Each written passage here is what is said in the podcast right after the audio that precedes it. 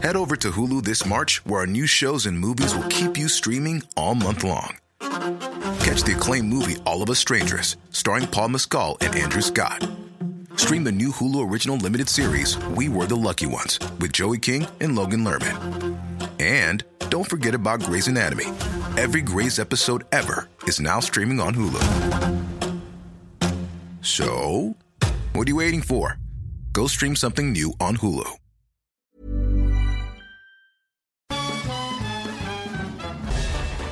Farándula 021 es un podcast de cultura pop, donde analizaremos sin piedad series, películas, programas, música, moda, tendencias, libros, redes sociales y hasta figurosas e inventadas.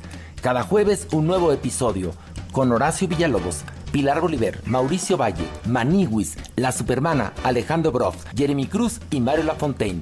Farándula 021, un podcast con periodistas, psiquiatras y vestidas.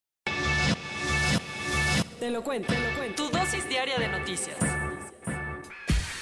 Hola, soy Pau Mendieta y aquí te va tu dosis diaria de noticias. ¿Te lo cuenta? Te lo cuento.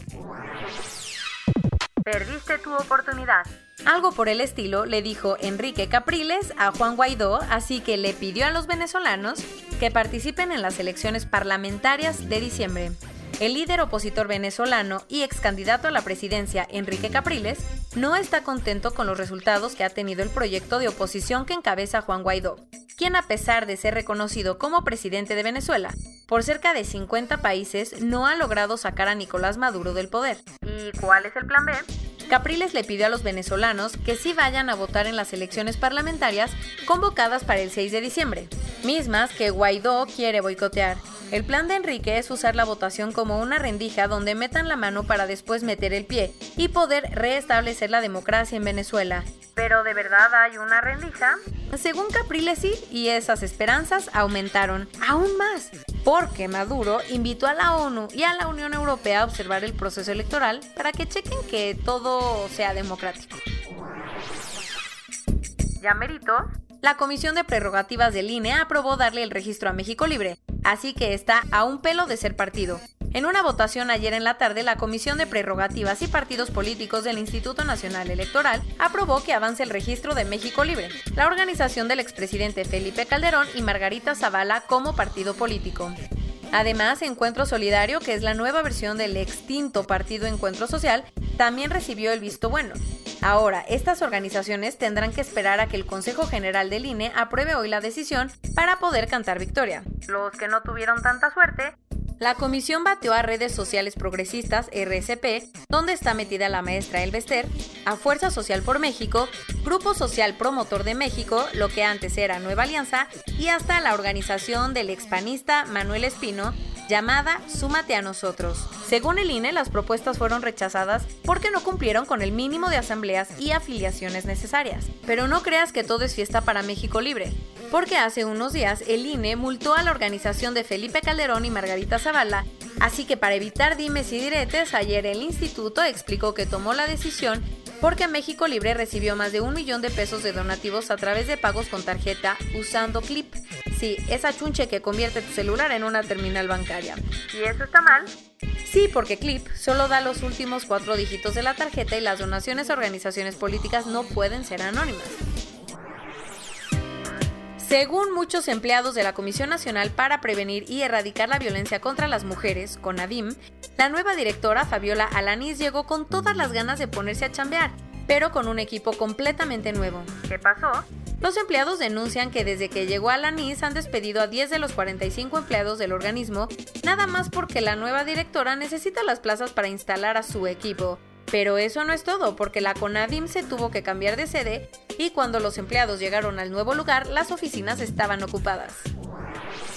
Desde hace más de 600 días, varios niños con cáncer no han recibido su tratamiento, así que ayer sus padres protestaron afuera del centro médico La Raza del IMSS, bloqueando durante horas el circuito interior de la Ciudad de México. Para tratar de resolver el asunto, Zoe Robledo, el director del Seguro Social, recibió a un grupo de padres, pero a muchos les preocupa que las medidas sean temporales, porque ya ha pasado, y que en poco tiempo vuelva a haber desabasto de los medicamentos para quimioterapias.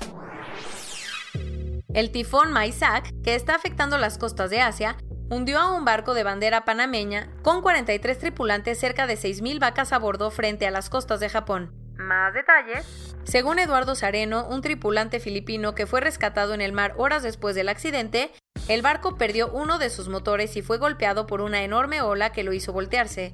Ahora grupos de rescate están buscando más sobrevivientes.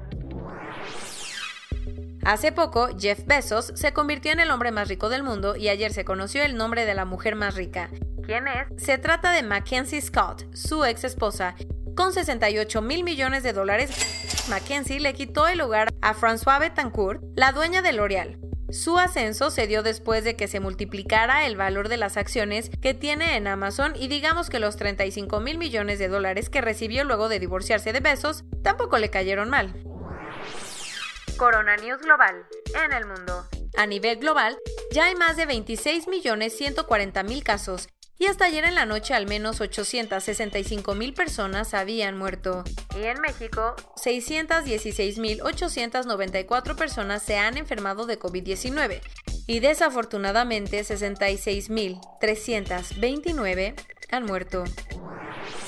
La Organización Mundial de la Salud nombró al expresidente Ernesto Cedillo como uno de los 13 panelistas independientes que analizará el éxito de la respuesta global ante la pandemia. Según los datos de la Clínica de Diabetes José María Morelos, 7 de cada 10 muertes por coronavirus en la Ciudad de México están relacionadas con la diabetes. Según la encuesta nacional de ocupación y empleo de junio a julio, la cifra de personas con trabajo creció en 1.5 millones de personas. Lo no tan bueno, la informalidad aumentó considerablemente. Ayer te contamos que México era de los países americanos con los que más personal médico había muerto. Pues un informe de Amnistía Internacional confirmó que con 1.320 médicos y enfermeras nuestro país tiene la tasa de mortalidad entre personal sanitaria más alta del mundo. Dwayne Johnson y su familia dieron positivo a la prueba, pero no es el único actor que se suma a la lista. La filmación de Batman se tuvo que detener después de que Robert Pattinson se contagiara. Francia aprobó un nuevo presupuesto para reactivar la economía, ahora 100 mil millones de euros. ¿Para qué se usará? Energía y transportes verdes. Y esto es todo por hoy. Nos vemos la siguiente semana con tu nueva dosis de noticias. Pau Mendieta se despide.